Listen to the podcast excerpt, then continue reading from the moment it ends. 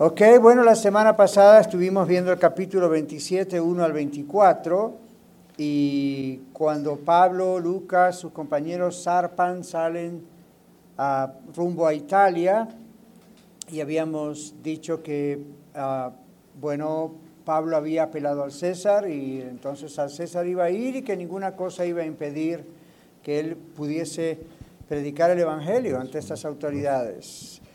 La semana pasada vimos todo el asunto de la barca, la embarcación, todo lo que fue pasando, el gran problema de las tormentas, ¿recuerdan todo eso?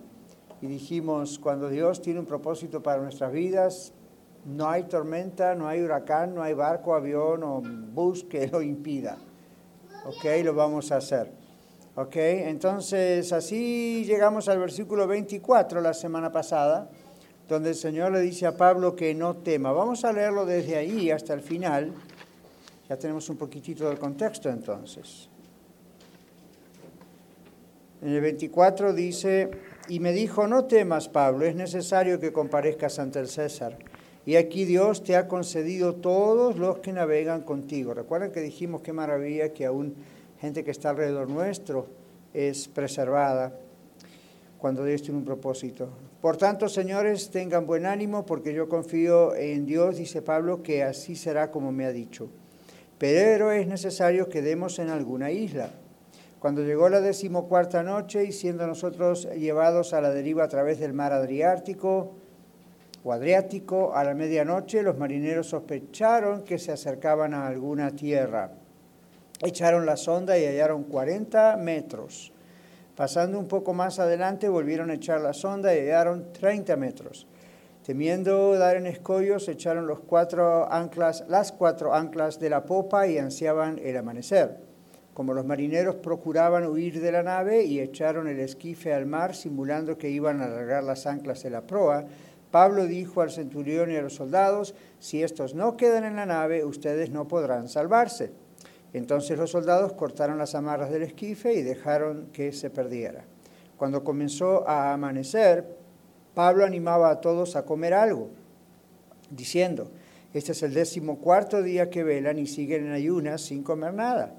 Por tanto les ruego que coman algo, pues esto es para su salud, porque no perecerá ni un cabello de la cabeza de ninguno de ustedes. Habiendo dicho esto, tomó pan, dio gracias a Dios en presencia de todos, y partiéndolo comenzó a comer. Y cuando todos recobraron mejor ánimo, comieron ellos también. Éramos en total 276 personas en la nave, luego satisfechos de la comida, aligeraban la nave echando el trigo al mar.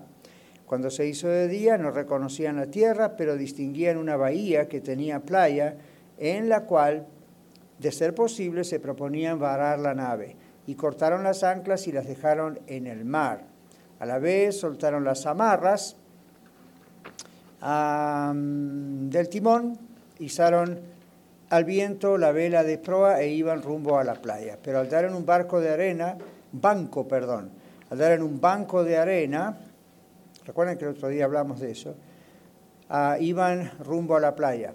Pero al dar en un banco de arena, al dar en un banco de arena entre dos corrientes, hicieron encallar la nave.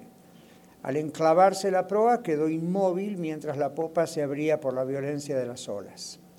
Entonces los soldados acordaron matar a los presos para que ninguno se escapara nadando, pero el centurión, queriendo librar a Pablo, porque él era un preso, lo iban a matar también, frustró su intento. Mandó a los que podían nadar que pudieran los primeros o fueran los primeros en echarse para salir a tierra.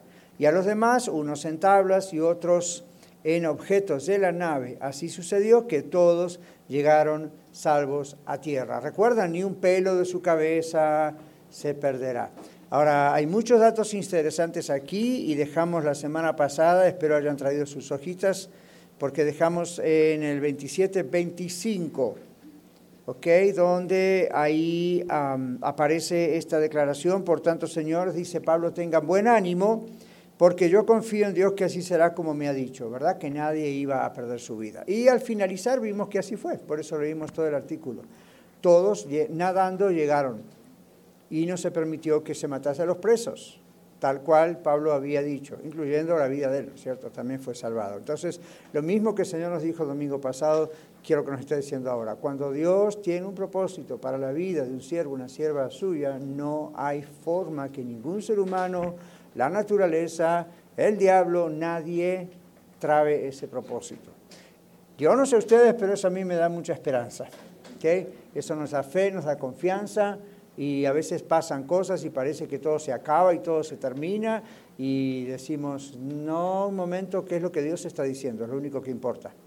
¿okay? Lo mismo pasa con la familia nuestras, lo mismo pasa con la familia de la iglesia, ¿ven? Siempre hay cosas, ahora en el gobierno, el otro gobierno, esta idea, la otra idea y parece que se viene todo abajo. No se va a venir todo abajo a menos que el Señor quiera que se venga todo abajo. Y evidentemente no quiere que se viene todo abajo, así que tranquilo. Ahora que en el medio se pierdan cosas y ya, eso ocurre. ¿okay?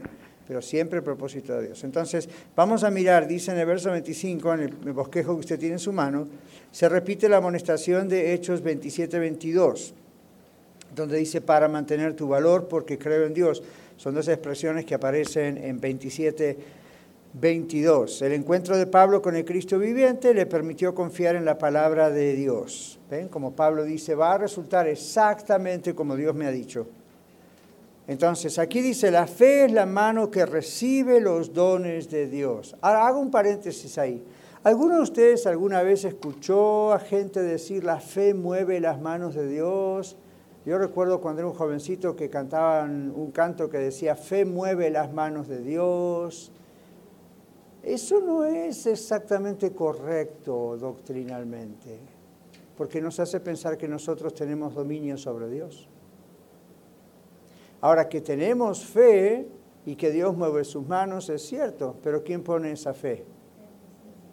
Dios, el Espíritu Santo. Entonces no somos nosotros manipulando con nuestra fe a Dios.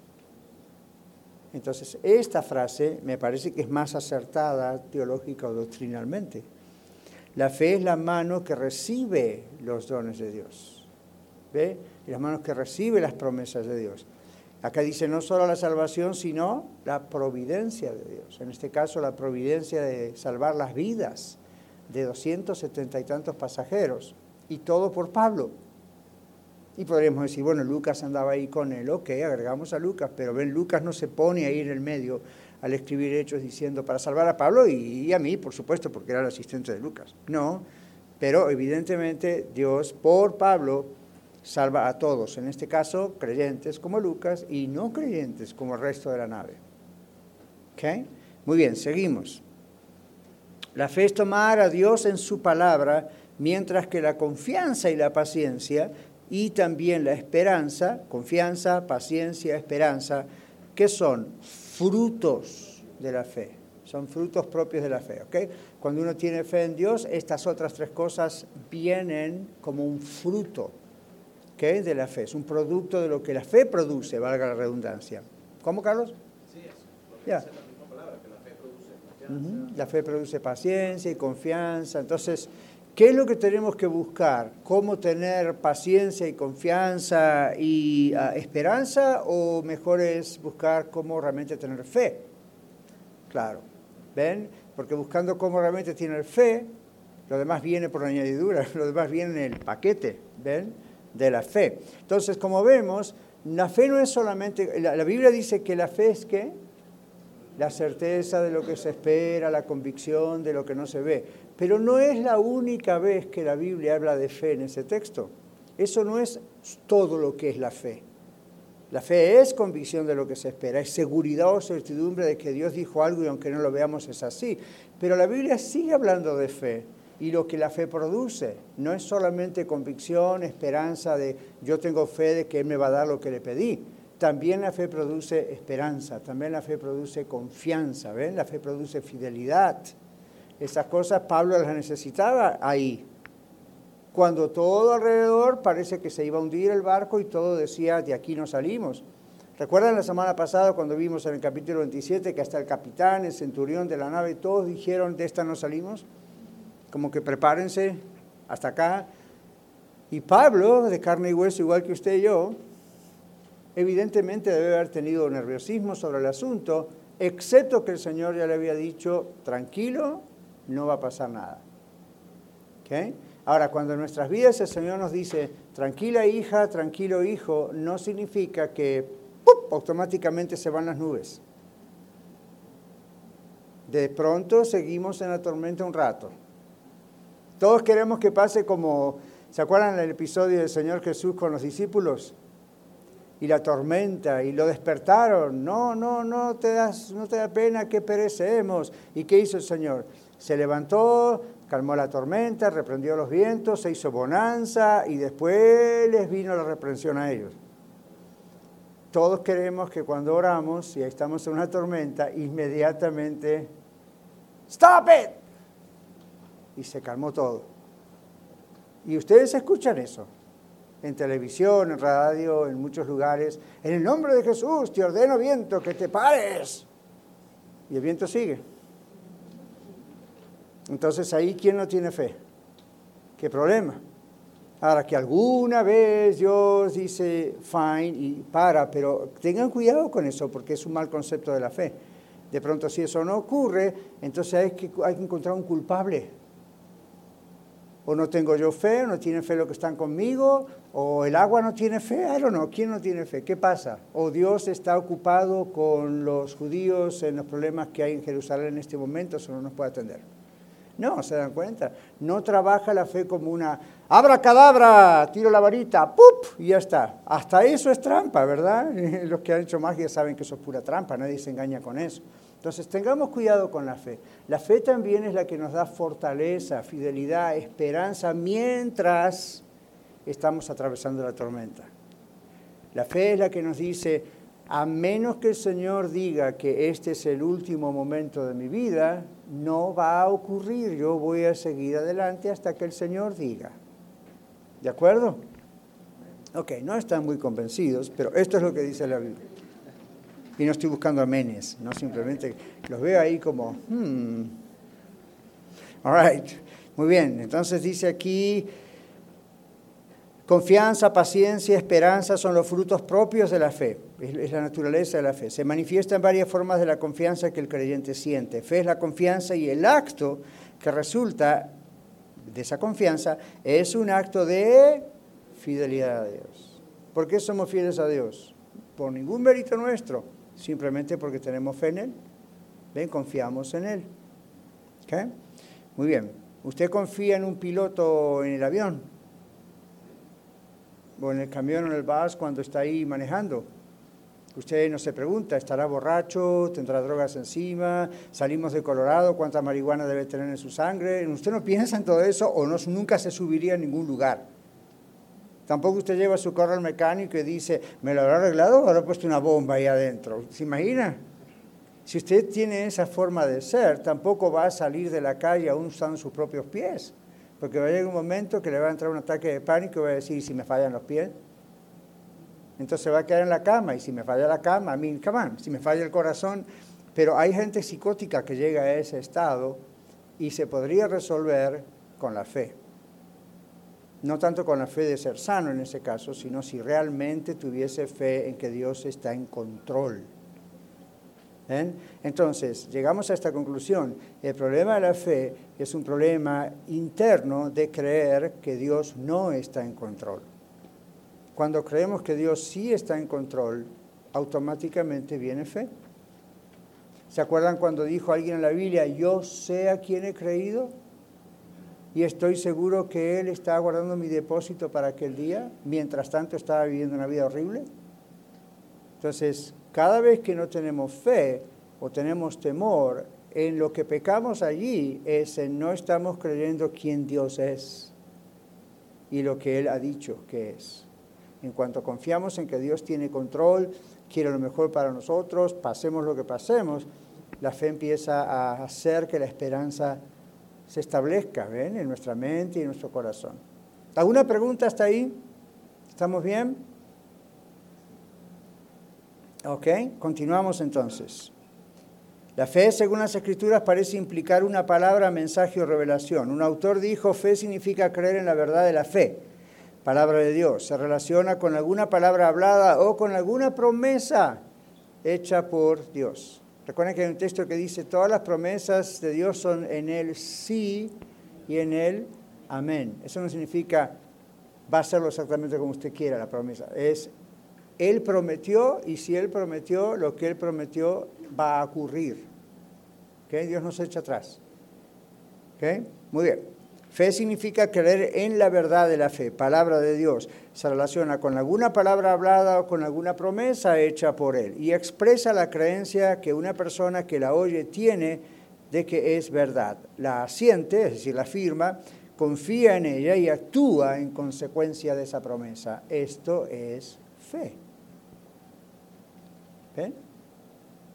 Nunca se preguntaron por qué a lo mejor un misionero o misionera o pareja de misioneros que va a algún país donde hay mucha persecución y a lo mejor solo pueden ganar a una persona para Cristo en todo un año, si acaso, con mucho riesgo. Nunca se preguntaron, ¿por qué no se vuelve a Estados Unidos? ¿Qué está haciendo allá? ¿Por qué no regresa a México? Va a estar mucho mejor que allá. ¿Qué está haciendo allá? ¿Por qué se queda allá? ¿Está jugando al gran héroe o al Superman? No, está teniendo fe de que Dios está obrando de todas maneras aunque no vea resultados. ¿Se acuerdan del profeta Jeremías? ¿No se acuerdan del profeta Jeremías? Lean el profeta Jeremías. Por algo algunos lo llamaban el profeta qué? Llorón. Y no es porque tenía problemas de ansiedad, era porque su ministerio con los estándares de hoy fue un fracaso Nadie lo seguía, al contrario, todos lo perseguían. Y las cosas que vivió Jeremías fueron terribles. Pero ¿por qué no dije el pobre Jeremías? Pude haber dicho eso, ¿verdad? Oh, el pobre Jeremías. ¿Por qué no dije no? No dice el pobre Jeremías. Les acabo de dar la respuesta. 100 dólares a que la tiene la respuesta. No me crean.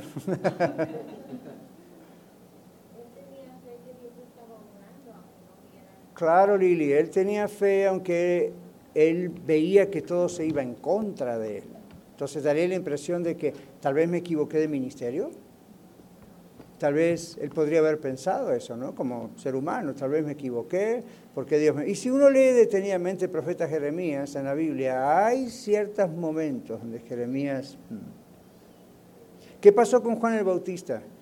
Estando preso en la cárcel, Juan manda a algunos de sus discípulos a preguntar al Señor Jesús qué cosa. ¿Eres tú o tenemos que esperar a otros? Y fíjense cómo el Señor Jesús no le manda una carta reprimiéndolo, diciéndolo, eres un incrédulo, tú mismo me bautizaste, ¿cómo estás pensando eso? Somos primos, tú sabías. No, Él le dice, una cita del libro de Isaías. Los cojos andan, los ciegos ven, y Jesús sabía que Juan el Bautista sabía esa cita y que entonces te entendía por esa cita que Jesús era el cumplimiento de esa profecía. Y eso fue lo que calmó a Juan el Bautista. ¿Qué va a calmarle a usted y a mí? ¿Qué va a calmar a Jeremías? Y por eso nos decimos pobrecito Jeremías. La palabra de Dios estaban seguros en lo que Dios había dicho y que lo que Dios había dicho se iba a cumplir. Y aún Juan el Bautista, cuando en un momento, no lo podemos juzgar, ¿verdad? ¿Qué haría usted y yo ahí?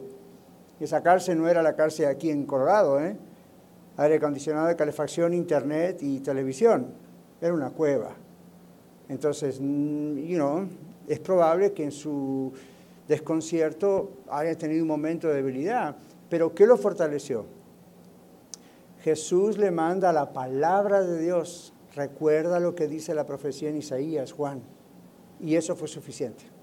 Entonces, ¿qué nos manda el Señor a usted y a mí cuando nos sentimos débiles y nuestra fe empieza a debilitarse? Si eso le pasa a Evelyn, ¿qué le voy a decir yo? Evelyn, venga una cita conmigo en consejería y vamos a ver qué terapia le vamos a dar. Bueno, si tiene un problema mental, vamos a ver qué hacemos, pero le voy a recordar como hermana en Cristo Evelyn, ¿se acuerda lo que dice la palabra de Dios acerca de esto que usted está sufriendo? El Espíritu Santo va a usar la palabra de Dios pone esa fe que ya tiene, se fortalece dentro de ella y dice, ok, everything's fine. ¿Ven? Así que ustedes están muy calladitos hoy porque a lo mejor nos está tocando esto. Gloria a Dios. Entonces aplíquelo, aplíquelo enseguida, ¿ok? Muy bien, seguimos. Hay muchos datos, como dijimos el domingo en este relato de Lucas, Lucas médico, Lucas estadista, Lucas historiador, va a incluir datos. Y usted quizá mirar, ¿y qué nos importa que el banco quedó ahí entre un banco de arena y se rompía la popa y que la proa? Y, Observe porque estos son los datos para mostrarnos el peligro en el que estaban hasta último momento y la providencia y la protección de Dios en esto. Ese es el propósito, además de que es un documento histórico, después de ser la palabra de Dios. ¿Qué dice el 27? Décimo cuarta noche, a los 14 días. Entonces, aquí dice, este tiempo se ajusta exactamente a la distancia recorrida en su configuración a la deriva, en otras palabras, el ancla del mar. Viajaron 476 millas a 36 millas por periodo de 24 horas. Ese fue el cálculo que alguien hizo, mirando la distancia, ¿no es cierto?, que Lucas pone. Habla del mar Adriático, se refiere al centro sur del Mediterráneo, llamado Adria en aquellos tiempos, no se refiere al mar Adriático de nuestros días comenzaron a suponer que se estaban acercando a alguna tierra. Posiblemente escucharon los rompientes o vieron ciertas naves o peces o aves. De alguna forma los navieros se daban cuenta, ok, estamos más o menos cerca de tierra. Verso 28, en el verso 28 dice aquí, echaron la sonda, ok, la sonda es sonar o significa tirar de la mina. Esto se refiere a dejar caer una cuerda con peso que ellos usaban y tenían siempre en los barcos marcada para denotar la profundidad del agua. ¿Saben que eso se hace todavía? En los barcos todavía se hace eso. Claro que hoy tienen dispositivos digitales donde el piloto en la computadora ve qué profundidad hay abajo del barco. Pero en algunos otros barcos esto es lo que hacen. Tiran una sonda, una cuerda que tiene marcas de metros o de pulgadas o pies. Otros tienen una gran vara cuando ya estaban cerca y la sacaban entonces sabían qué profundidad tenían. ¿Okay? En, este, en ese tiempo tiraban esto que está apareciendo allí. Se refiere a dejar caer una cuerda con peso marcada, marcada con las diferentes medidas, para denotar la profundidad del agua. Luego habla de brasa, este era el espacio entre los brazos extendidos. ¿okay? Denotaba la medida utilizada por los marineros para expresar la profundidad del agua. Ahora, yo he leído de Reina Valera 2015, ¿se dieron cuenta? Y ustedes tienen posiblemente Reina Valera 2000, 1960, right? Ahora, ese mismo texto, la diferencia con 2015 es que usa palabras un poco más nuestras, como entre, en vez de decir vosotros, dice nosotros, entonces hace que las conjugaciones de los verbos sean más fáciles. La otra cosa que hace 2015 es convierte las medidas y los pesos a las medidas nuestras. Ven, por ejemplo, aquí habla de metros, porque en la mayoría de Latinoamérica se habla de metros, no de pulgadas y pies pero son exactamente las mismas medidas que usted calcularía en las otras versiones, ¿no es cierto? Cuando habla de codos, brasas, para ser más fácil y no tener que hacer el cálculo, ya lo hicieron por usted y en la traducción aparece eso. Entonces, aquí dice en el verso 29 que todavía estaba oscuro, no sabían exactamente dónde estaban, querían reducir la velocidad o tener la aproximación del barco hasta tierra, o a tierra hasta que pudieran ver hacia dónde se dirigía el barco, porque como navieros sabían lo que decíamos el domingo, que abajo había bancos de arenas en esa región y que muchos barcos habían ah, naufragado y se habían muerto todos allí, al romperse por las piedras, por los bancos de arena. Entonces, ese era el temor que ellos tenían dándose cuenta en qué zona estaban, probablemente estaban. Ok, verso 30 en el bosquejo. Estos marineros no eran hombres de fe, y harían todo lo que pudieran para salvarse. Y aun cuando uno fuera de fe no quiere decir que uno no haga nada, pero ellos estaban confiando en sus propios conocimientos y sabiduría. Verso 31 dice, había algunas condiciones conectadas con la visión de Pablo y la promesa de Dios. ¿Recuerdan cuando el Señor Jesús se le apareció varias veces, no solamente de Damasco, pero de varias maneras el Señor le fue animando, lo fue animando durante su ministerio. Entonces esto fue lo que otra vez, ven, la palabra de Dios fue lo que fortaleció la fe de Pablo. Pablo ya tenía fe en Dios, pero necesitaba que esa fe se fortaleciese en medio de esto. Ok, salvo es la palabra que aparece aquí. Este es el sentido del Antiguo Testamento para indicar salvación física. No estaba diciendo que todos los 276 pasajeros iban a ser salvos y iban a ir al cielo. Está utilizando la palabra salvarse como usted y yo usamos la palabra salvavidas en el mar, ¿verdad? Para alguien que nos tira un salvavidas. ¿Okay? Entonces, ese es el Antiguo Testamento, liberación física. Dice el bosquejo, ¿qué más? Conociendo a Pablo, estos marineros, soldados y compañeros de viaje también escucharon el Evangelio, que trae el sentido del Nuevo Testamento al término salvación, para salvación espiritual. ¿Qué les parece esto que está en signos de admiración? Qué tragedia ser salvado de la muerte física para sufrir una muerte eterna. ¿Por qué decimos eso? Bueno, ¿cuántos de estas personas que fueron salvados milagrosamente por Dios de naufragar, luego aceptaron a Cristo. We don't know. Pero por lo que sabemos, aún recorriendo el ministerio de Pablo, no todos los que vieron milagros aceptaron a Cristo. Por lo que sabemos por el ministerio del Señor Jesús, no todos los que vieron señales y milagros creyeron en Él. Eso nos enseña que no es garantía que vean señales y milagros. A veces oramos por nuestros familiares, amigos, Señor, muéstrales un milagro, sana de cáncer a sultano, libra al otro de la muerte y así mi familia va a creer en ti. No es garantía. Hay una gran posibilidad, pero si no le pasó al mismo Señor Jesús, ¿qué le garantiza que nos puede pasar a nosotros? Él fue el que directamente ah, hizo de todo y sin embargo, miren los mismos discípulos, ¿se acuerdan la tormenta y Jesús aparece caminando sobre el agua? ¿Recuerdan eso? Viene el Señor caminando sobre las aguas. Pedro, por supuesto, tiene que decir algo al respecto. Entonces dice, si eres tú, haz que yo camine sobre las aguas. Bueno, quería estar seguro si realmente era el Señor. Y Jesús le dice, fine, bien. Y Pedro comienza a caminar sobre las aguas. No se olviden de eso, porque siempre nos enfocamos en Jesús que caminó sobre las aguas y ahí está el asunto. Pero cuando Jesús le dice, ok, ven, bueno, no le dijo ok porque no hablaba inglés, ¿verdad? Pero le dijo, ven, y empezó a caminar sobre las aguas Pedro, ¿verdad? No se olviden de eso. Pedro fue el único ser humano, aparte de Jesús, que caminó por lo menos dos o tres pasos sobre las aguas hasta que se dio cuenta de lo que estaba pasando y se vino abajo.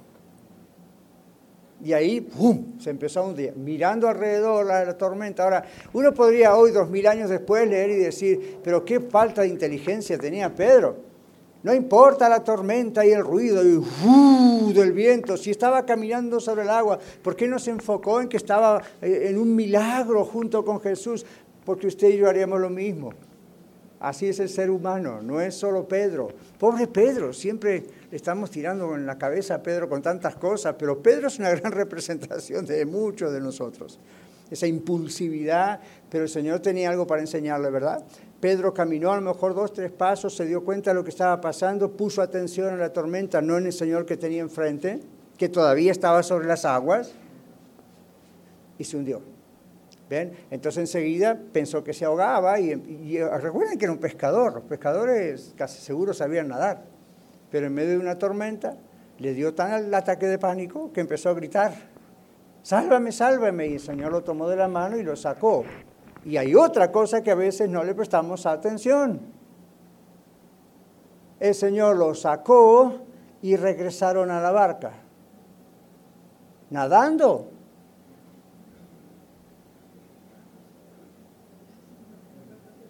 ¿Ven? Y esto no es una parábola. Si fuera una parábola no tendríamos que prestar atención a tanto detalle porque la parábola se interpreta en un todo, no en los detalles.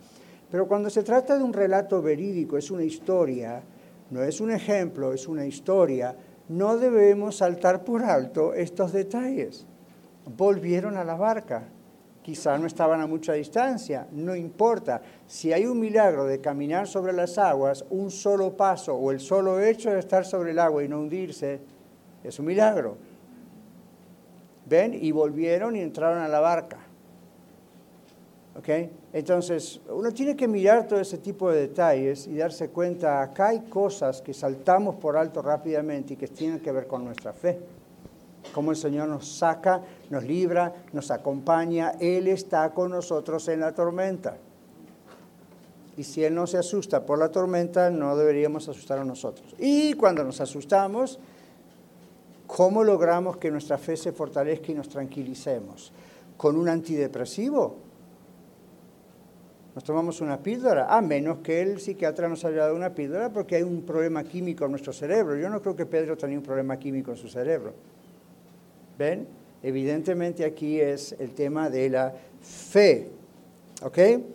Muy bien, entonces ahí otra vez en el verso 34 dice, ni un cabello de la cabeza de ninguno de ustedes perecerá. Pedro tendría que haber pensado en esa posible tragedia. Pedro, caminando, como decíamos recién en el agua, el Señor me escogió para ser uno de sus apóstoles. No va a dejar que me ahogue frente a Él aquí en el agua. Pero ven que cuando uno está con temor no piensa con la cabeza, no piensa racionalmente, a uno se le da vuelta todo y, bueno, hoy en día profesionales sabemos que hace un switch de un lado al otro del cerebro, pero aún sabiendo eso, todavía más razón tendríamos hoy de pensar, lo que estoy pensando no es razonable, aunque lo estoy pensando, y tendría que volver el día al lugar donde corresponde, la fe. ¿Ven? Dios no va a dejar que pase esto a menos que este sea el último día para mí y esta sea la forma en que el Señor me lleva, pero si hay una promesa pendiente, si el Señor, me, o sea, miren, miren el apóstol Pedro, ¿cómo pensar que Dios lo iba a dejar ahogarse frente a él ahí en una tormenta cuando lo había llamado para ser pescador de hombres y ser un apóstol? Pero ven, en ese momento uno no, no ve más allá, ve lo que está aquí. Así que el mensaje de la lección de hoy hasta este punto es este. Usted como yo podemos estar pasando muchas pruebas, muchos problemas insolucionables inclusive a nivel humano. Pensemos en esto. Si Dios es por nosotros, ¿quién contra nosotros? Dios tiene su propósito para mí, para usted, para nosotros. No va a permitir que pase lo que no tiene que pasar. ¿Ok? All muy bien. Ni un cabello de la cabeza de ninguno de ustedes perecerá. Pablo usa palabras similares de Jesús en Lucas 12. Este era un modismo hebreo de protección. Esto de ni un solo cabello de la cabeza, esto era algo conocido para estos marineros porque era un modismo. No para los gentiles, pero los que estaban en la barca que eran judíos conocían este modismo. ¿Verán cómo nosotros tenemos dichos, frases en español? Bueno, esto lo usan también. All Verso 35. El verso 35 dice que cenaron, ¿verdad? O que comieron. Acá la aclaración en el bosquejo es que no participaron de la Santa Cena, no era la cena del Señor lo que ocurrió. Pero muestra la fe de Pablo incluso en medio de una crisis. la fe de Pablo influyó en otros. ¿Se imagina si usted está, estamos en un vuelo, ¿verdad? De aquí a México, no sé, cuatro o cinco horas será de aquí a la Ciudad de México, vamos a poner más o menos, tres, tres, tres y media, tres cuarenta y cinco, depende quién, si binario, delta o quién. Ok, vamos en un vuelo y de repente hay gran turbulencia, ¿cierto? Y el capitán nos dice, los que quieren orar empiecen a orar porque no sé qué vamos a hacer, no sé si vamos a llegar. Y ahí se levanta usted, que no debe hacerlo, seatbelt on, pero usted dice, azafata, traiga la comida. ¿Se imagina? Y usted dice, ¿para qué quiero comer si nos estamos por morir? Nomás para morir con el estómago lleno. ¿Qué tal si usted dice, traiga la comida porque Dios me ha dicho en oración que este avión va a aterrizar y nadie se va a morir? Le van a hacer, ¡buh! Va a decir esto está loco. Y otras van a decir, ore, ore, ore, más fuerte, ore más fuerte. Pero de pronto usted puede tener confianza plena porque el Señor le ha hablado y le está diciendo, no va a morir. No va a pasar nada, va a ser un aterrizaje de emergencia, va a ser feo, es una experiencia fea, pero va a estar bien. Y usted tiene tal confianza que dice, necesitamos comida. O usted saca, ¿verdad?, de su maleta ese sándwich que le dejaron pasar por security y se pone a comer. Y los otros pasajeros lo miran y le dicen, ¿usted está loco o lo pisó una manifestación? ¿Qué le pasó? ¿Cómo es, ¿Cómo es posible que probablemente no aterricemos y usted se ponga a comer? Y usted dice, porque yo sé que no va a pasar nada, estoy tranquilo, Dios me ha dicho que todo está bien, tengo hambre, voy a comer. algo así, exagerado como yo lo puse, imagínense qué es lo que ocurrió ahí. 14 días no sabían qué pasaba. ¿Se acuerdan el domingo pasado? No sabían ni dónde estaban los marineros. No había radares. Todo era un desastre. Y de pronto Dios da seguridad a su siervo Pablo y dice, todo está bien, por favor coman. Obviamente no habían tirado la comida en el cargamento, ¿no? Coman. Entonces comieron sin saber qué iba a pasar. Pero eso que es tan práctico sencillamente es una demostración de fe. ¿Lo captan? ¿Lo ven? Es una demostración de fe, hacer algo que indica que estamos tranquilos en medio de la intranquilidad. Necesitaban fuerzas después de tanto tiempo. Y qué gracia tuvo Dios de iluminar a Pablo y decirle que se pongan a comer. Porque ¿qué pasó después? Cuando llegaron, a ¿recuerdan lo que leímos? Llegaron y el barco se rompió y la única forma de salvarse era tirarse al agua y nadar. ¿Se imaginan si no hubiesen comido? ¿Cómo iban a hacer para nadar? Ahora observen la provisión de Dios desde tanto tiempo. ¡Wow! Estas son cosas que a lo mejor cuando llegaron a la isla, después de mandarle un texto a la esposa y decir estoy bien, habrán dicho, menos mal que comimos. Este Pablo realmente escucha de Dios. Si no hubiésemos comido, no, tenemos fuerza para nadar. ¿Ok? Entonces dice que aquí había 276. Este es Lucas escribiendo. Si fuera Juan hubiese dicho, había como unos 200 y tanto y el discípulo amado. Yo. Lucas era preciso, ¿eh? como Mateo muchas veces. Entonces, 276. Esto incluye tripulación y pasajeros. Verso 39 dice, todavía podían controlar el barco, pero hasta cierto punto. Verso 40, estos arrecifes a lo largo de la costa, que les comenté el otro día, causaron muchos naufragios de muchos barcos. En este caso se desarrolló un arrecife donde se reunían las olas del océano y las aguas de la bahía. Todo esto abajo, ¿verdad? Abajo del mar. Luego habla de timones, esto se refiere a timones dobles que eran típicos en los barcos más grandes. Habla del trinquete, este es un término poco común, pero debe referirse a una pequeña vela de la proa, en la proa. Verso 42, el plan de los soldados era matar a los prisioneros. ¿Para qué? Para que no escapasen. Usted se acuerda lo que pasaba si los prisioneros escapaban en el reino, en el Imperio Romano, los soldados tenían que pagar por la vida de esos que se escapaban. Entonces ellos no querían cargar con el castigo, entonces dijeron, ok, obviamente vamos a naufragar y estos presos van a quedar a salvo y nosotros vamos a tener que rendir cuentas, nos van a matar a nosotros, entonces dijeron, mejor los matamos nosotros a ellos. Que total son prisioneros, pero entre ellos estaba Pablo. Y aquí viene la otra vez donde Pablo es salvado por el Señor y Lucas y todo lo demás. Verso 43, las palabras, la fe y las acciones de Pablo habían convencido al líder del contingente romano de confiar en él y protegerlo. Este es otro milagro, porque ¿por qué un soldado romano tenía que confiar en un prisionero judío? Una de las cosas que vimos durante todo este tiempo, más de un año y medio casi ya, en el libro de Hechos, versículo por versículo, es como tantas veces dijimos, Lucas hace hincapié, tanto en el libro del Evangelio de Lucas como en, este libro de Hechos, en que el cristianismo no era una amenaza al gobierno romano. Porque con Jesús, ¿recuerdan Pilato? ¿Cuántas veces intentó no crucificar a Jesús? ¿Se acuerdan de eso? No encuentro ningún mal en este hombre, lo mandó a, latigar y medio, medio así moribundo, ya tal vez Jesús, de todas maneras Pilato como que hasta último momento lo quiso salvar, porque en, la, filosofía greco-romana de la justicia indicaba que no se podía matar a alguien a menos que hubiese pruebas. ¿Suena familiar? ¿Sí o no? ¿Por qué suena familiar? Porque el derecho legal occidental, Europa, Estados Unidos, México, Latinoamérica, Canadá, viene del derecho civil romano. Yo tengo una cuñada abogada y ella me dijo eso, y no es creyente.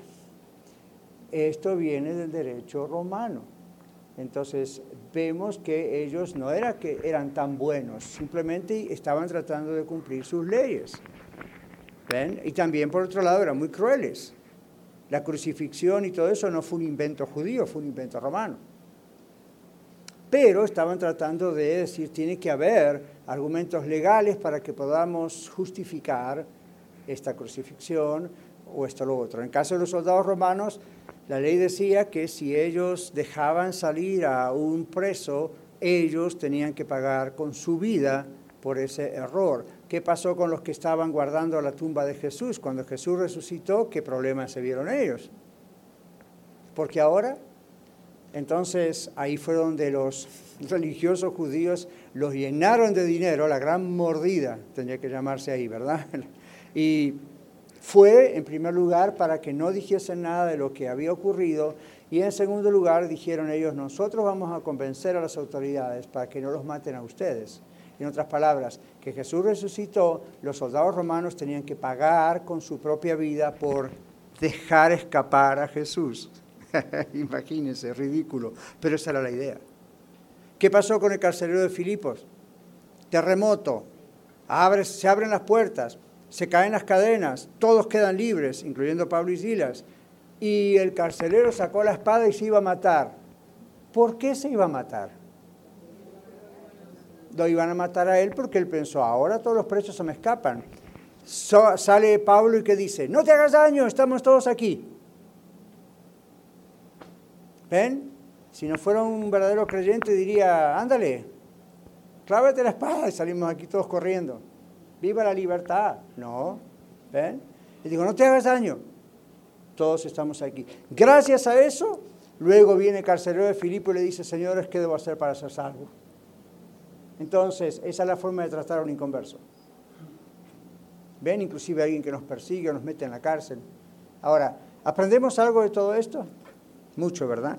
En el último versículo dice, bueno, mandó que los que podían nadar fueran los primeros en echarse a tierra y a los demás, unos en tablas, otros en objetos flotantes de la nave, y así sucedió que todos llegaron salvos a tierra. ¿Quién hubiese gustado ver esa escena? A mí me hubiese gustado ver eso un poco dramático, pero es así interesante ver a Pablo nadar, a los otros que no podían nadar, agarrados de tablas, ¿no es cierto? La cuestión es que todos se salvaron. Ven, y ahí también hay provisión de Dios, porque aún los que no sabían nadar necesitaban fuerzas o algo para poder salir del problema, porque Dios estaba proveyendo todo eso. ¿Okay? Así que aún la nave no se destruyó en medio del mar y se hundió y no había forma de usar nada de la nave encalló en un lugar donde se rompió, pero se podía usar elementos de la nave para poder llegar a la costa. Bueno, siendo que no fue un sermón, aunque pareció, no están muy callados ustedes. ¿Qué preguntas hay? ¿Qué observaciones hay? ¿Algo que no comprenden? ¿Algo que el Señor les está diciendo en particular y que quieran compartirlo? Tenemos a Marlon allá demasiado descansado. Hace rato está ahí con el micrófono como, ok, somebody. ¿Ok? A ver, acá tenemos algunos maestros de la palabra. Muy calladitos. A ver, otros. Miguel. Ah, y yo, me quedo con algunas cosas de esto de aprender de cuando, de como estábamos diciendo, ¿verdad? Cuando Dios tiene un propósito para una persona, pase lo que pase, esté por una enfermedad grave de muerte, que se esté casi muriendo, igual si Dios tiene un propósito ah, para esa persona, esa persona eh, posiblemente se salvada y se, se, salva y cumple el propósito de Dios. Entonces, así como estamos viendo a Pablo, eh, Pablo, hijo de Dios, nosotros, hijo de Dios también. Entonces, como usó a Pablo, puede usar cualquiera de, nosotros para... Y salvar a otros alrededor, porque cuántas veces a lo mejor Dios hace un milagro, inclusive a través de la ciencia, donde los médicos dicen, no creíamos que al hacer esta cirugía se iba a salvar y se salvó. Hagan de cuenta que ese fue el barco de la persona y esos médicos fueron los que estaban en ese barco y Dios le está dando la oportunidad para que vean. Una cosa más. Ana, Carlos, una cosa, más. Sí, aparte me, me, ayuda mucho a conocer cómo trabajaba el sistema de, de navegación de ese tiempo. Porque uno pues obviamente conoce un poco de lo que ahorita los barcos modernos, cómo trabaja todo, los aviones, todo eso. Pero en ese tiempo que era completamente diferente, no, no GPS, no nada yo muchas cosas que estaban aquí cuando leía esto yo no sabía claro, nada pasa uno por alto, ¿verdad? Sí, claro. Entonces, gracias. El asunto de pasarlo por alto es que uno no ve la gravedad de la situación. Cuando uno solamente ve, oh, la nave, y bueno, ¿qué importa cuántas millas estaban? ¿Cómo que no importa? Yo me acuerdo una vez eh, viajando de España a África en barco y tuvimos casi un choque con un barco carguero. Fue dramático, había mucha neblina, no se veía absolutamente nada. Y por primera vez yo supe que los barcos tenían frenos. Yo no sabía que, ¿ustedes sabían que los barcos tienen frenos? Y usted dice, "¿Con- ¿contra qué frenan si no, no hay nada abajo? Los barcos tienen frenos. Y nos dimos cuenta porque de pronto casi nos caímos para atrás de cómo paró de golpe. ¡Bum! Hizo el barco y paró y por supuesto hizo esto, pero paró de golpe. Y el otro barco pasó, pero ahí, ahí como está el hermano de mí, sin, sin mentirles, ahí ¡ah! vemos esta cosa pasar como una pared por al lado nuestro. Pero el barco paró de golpe. Y yo dije, ¿cómo frenó? Me dijeron, oh, los barcos tienen freno. Oh, ya, ya, yo sabía los barcos tenían Ni idea de que un barco tenía freno. Después, por supuesto, no estábamos en la época de Google, sino yo había agarrado el teléfono. Frenos de los barcos, ¿cómo frenan los barcos, verdad? Ana, Ah, lo que yo aprendí de toda esta lección de- de- del paseo, Sí, paseo por llamarlo de una forma, de. Pablo desde, desde que es apresado en. Jerusalén hasta llegar a Roma, es que el sufrimiento en la vida de los hijos de Dios es una oportunidad para glorificar a Dios. así es. Si la actitud de Pablo hubiese sido diferente, toda esa gente que se convirtió a lo largo de este, de este viaje no hubiera recibido al. Señor de la misma manera. Y, y Dios se glorificó en el sufrimiento de Pablo. Nos debe de quedar una lección personal De no ver el sufrimiento como nos van a destruir. Dios nos quiere destruir. No, Dios se quiere glorificar en nuestras vidas Así y que es. nuestra actitud sea diferente en las etapas de sufrimiento, porque van Claro. a llegar. Seguro. En, en todo momento nos van Sin a tocar. duda. Pero sí mantener una, una actitud como hijos de Dios, confiados de nuestro Dios, Amén. del propósito que Él tiene y que es una oportunidad para glorificar a Dios, no para quejarnos de Dios. Amén, bien dicho. Y Ana dijo, y toda la gente que conoció, y en dos mil años, millones de veces este texto se ha leído. Y nosotros ahora, dos mil años después, seguimos aprendiendo. O sea, miren si Pablo se hubiese negado a que Dios lo usara. Ahora, ustedes y yo vamos a tener todo tipo de sufrimientos, contradicciones, cosas que no comprendemos, en todas partes. Siempre hay un propósito, siempre es el propósito de Dios. Carlos. Sí, pastor, eh, hay muchísimas cosas, muchísimas, muchísimas cosas que, aprender en, en todos estos capítulos. Eh, me quedo con, con todas, ¿no? Sin embargo, puedo eh, mencionar algunas. Eh, el tema de la fe es, mm, es maravilloso porque pues me hace recordar a, a aquellos héroes de la fe al principio, allá con Noé, con Abraham, con Sara, toda esta gente que pues no sabía, no, no sabía y sin embargo caminaron hacia adelante Y, y muchas veces nos, no- pues uno se hace tantas preguntas, cuestiona tanto, ¿sí?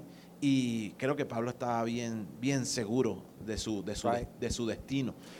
Eh, esos frutos de la fe que, que mencionamos, pues necesitamos como que, o necesito, para no generalizar, pero sí necesitamos como, como creyentes de vez en cuando o de, vez, o, o de cuando en siempre, eh, como que ejercitarlos, ejercitarlos y, y ejercitar esa, Y esa esta es fe. la manera, yendo a la palabra. Y es en la palabra, sí, en la palabra, porque Sí. definitivamente eh, usted mencionó a, a Me- a Jeremías y recordaba, pues al principio, pues Dios le dijo, yo te escogí, yo te santifiqué y te, o sea, te, te constituí como profeta a las naciones. Right. Sí, pues es recordar en, Claro. lo que dice Dios de nosotros Ya. en la mismísima palabra. Se imagina, yo te constituí por profeta de las naciones y todo va mal. No puedes ser profeta ni, ni, ni con los vecinos. Pero Dios dijo eso. Y dos mil años después, Jeremías sigue siendo profeta a usted y a mí. Ven, sigue, sigue, sigue, aunque él ya murió hace muchos años. Y Hebreos capítulo 11, que nos habla de los héroes de la fe, a mí siempre me llamó la atención el texto que dice, y estos murieron sin haber recibido lo prometido. Y uno dice, entonces, ¿les falló el Señor? No, el Señor cumplió el propósito en ellos a través de lo que fue pasando. Entonces eso, eso a todos nos tiene que consolar, nos tiene que... Consolar no significa, bueno, pobrecito, ¿no? ¿Qué va a hacer? No tiene otra alternativa, está encerrado. No, consolar significa la actividad del Espíritu Santo de enseñarnos, animarnos, confortarnos, entendamos o no entendamos algo, qué, qué, qué maravilla es poder ser usado por Dios. Carlos, yo lo veo usted aquí, usted hace un año y medio que está en Estados Unidos. Eugenia y las niñas todavía no están aquí. Si Dios quiere que usted esté aquí, Dios no quiere la familia separada. Quédese en el barco, no se tira al agua. ¿Ok? Y uno dice, y si no es la voluntad de Dios, y Dios mañana le dice, eh, tiene que volverse a Venezuela o a Chile o, o irse a Japón. El tiempo que Dios lo ha usado aquí es lo que hay que fijarse y ponerse en la mente y no en lo que aquello que no pudo ser. Entonces no estoy ah, bajando la fe diciendo no va a ocurrir. Lo que estoy diciendo es eso. A mí me ocurrió lo mismo, usted sabe algo parecido. Entonces, si Dios está en esto, esto Dios lo va a completar. Aquel que comenzó la buena obra nosotros, la va a seguir perfeccionando. Eso tiene que ver con nuestra santificación, pero va a seguir trabajando con eso. Así que mis hermanos, la Biblia dice, todo tiene su tiempo. Y ahí está el asunto. ¿Podemos achicar el tiempo, Señor? ¿Podrías correr esta nube, por favor? La próxima vez me das un barco más fuerte, con tripulación cristiana, para que cantemos el aleluya de Handel antes de que lleguemos a la... ¿No? ¿Por qué? Porque ahí Dios nos usa para testimonio. Tenemos un minuto más. ¿Otro comentario? ¿Estamos bien? ¿Sí? Ok, hermana Zoila. Y con ella concluimos y después tenemos aquí. Gracias, Yolanda y compañía por preparar el refresco. Sí. Me encanta toda la clase, pastor, y para mí es una bendición estar aquí. Gloria a Dios. Y cómo el Señor le muestra a Pablo que él tiene un control del mar. Cuando ellos van navegando y ya no tienen, no, no saben dónde están, cómo el Señor los va dirigiendo hacia, hacia afuera. Ajá. Y cómo, cómo, Él no va a tener control de todas las situaciones. No hay un hombre en el mundo, no hay ningún ser humano que pueda controlar el mar. Ajá. Y Dios lo puede hacer. Ya. Dios puede hacer que todo sea diferente y que nuestra fe cada día se vaya cimentando más en Él, a, pe a, pesar de las tribulaciones y de las pruebas, porque van a venir y qué bueno por ellas, porque nos afirman más Claro. a creer y a confiar en el Claro. Señor y esperar en Él. Claro. Estar convencidos plenamente que, que Él es el que tiene todo el control y que estos hombres que Él deja en la Biblia no es que ellos eran superhombres, sino que Dios tenía un propósito y en su soberanía Mm. Él ya había determinado llevarlos a Ya. donde los iba a llevar y hacer lo que iba a Así hacer es. hasta el final. Hasta el final. Recuerda que el Amén. texto en la Biblia que dice a lo vil y menospreciado del mundo escogió Dios para avergonzar a lo fuerte. Ahí tiene un texto. La otra, ¿por qué en ese momento Dios no calmó la tormenta o les mandó un ángel o abrió los cielos, hizo algo sobrenatural para que no tuvieran tanto problema? 14 días, más otros días, más esto, más lo otro, más que no tenían de comer, que no tenían esto. Que no, ¿No creen ustedes que Dios podría haberles facilitado las cosas a Pablo? ¿Por qué no lo hizo? Hoy no aprenderíamos nada de lo que aprendimos si eso no hubiese ocurrido. ¿Ya? El micrófono. Ahora sí.